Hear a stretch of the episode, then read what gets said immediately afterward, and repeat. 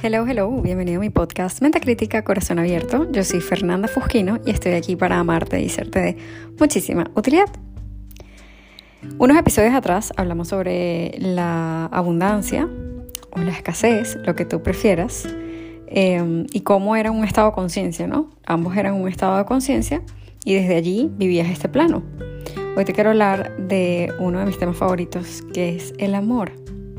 Porque siento que mm, es una pregunta que muy pocas personas se hacen. ¿Qué es el amor? O si sabemos amar realmente. ¿No? ¿Hemos amado alguna vez? Porque amar es mm, algo muy, muy, muy abstracto, ¿no? Para mí también amar es un estado de conciencia. Entonces, si amar es un estado de conciencia, el amor está en todo y en todos. O sea, está en la naturaleza, está en los animales, está en los humanos, evidentemente, en la creación de objetos, eh, cuando yo presto un servicio, en el arte, obviamente, en los diferentes roles que interpretamos. O sea, si nosotros fuéramos realmente conscientes y, y escogiésemos desde la conciencia el cultivar el amor en cada uno de los aspectos de nuestra vida, podríamos escoger que nuestras palabras fueran amorosas, que nuestras emociones fueran amorosas, que nuestros pensamientos fueran amorosos, nuestros movimientos, nuestros gestos. Podríamos escoger estar como muy atentos a ver el amor tanto en el mundo material como en el mundo inmaterial, en el mundo visible o en el mundo invisible, como lo quieras llamar. Pero eso es una escogencia, ¿no? Yo creo que es muy corto de mente pensar que eh, el amor es solo como algo físico cuando lo vemos, ¿no? O sea, cuando vemos, por ejemplo, ah, no, es que relacionamos solamente el amor con el amor de pareja o el amor entre una madre y una hija, no. O sea, yo siento que el amor es tan abstracto, o sea, es elástico, es expansivo, es ilimitado, es inmortal, o sea que tratar de, por eso es que siento que es tan complejo definirlo, porque realmente cuando tratas de, de definir el amor, lo limitas. Entonces, mira, hay una frase que me fascina de Platón que dice, no hay hombre cobarde que el amor no transforme en valiente. Y es tan bella y tan cierta, porque definitivamente saca todo nuestro coraje, saca lo mejor de nosotros.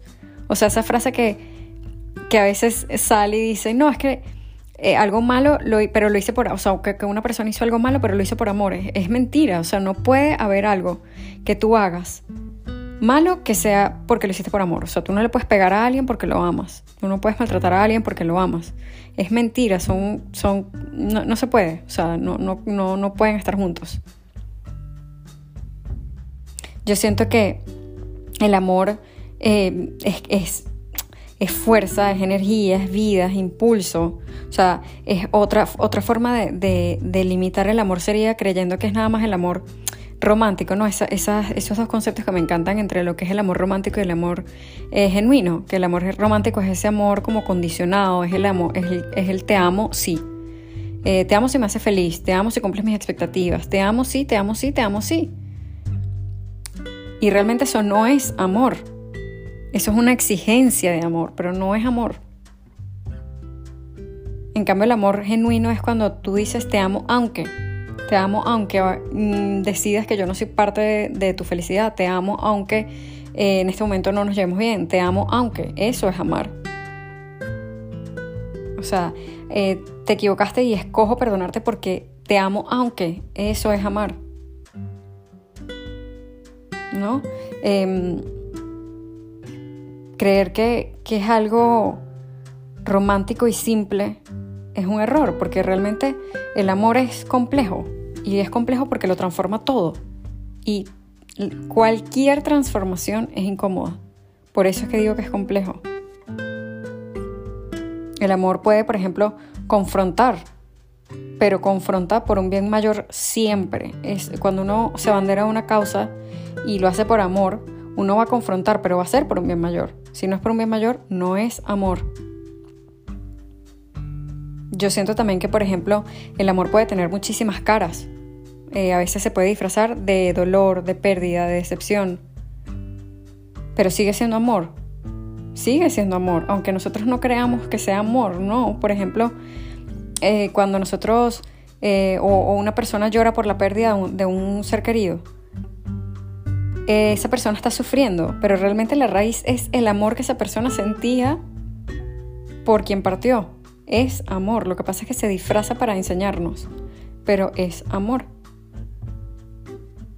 Yo siento que el amor es un hábito, o sea, hay que practicar todos los días amar.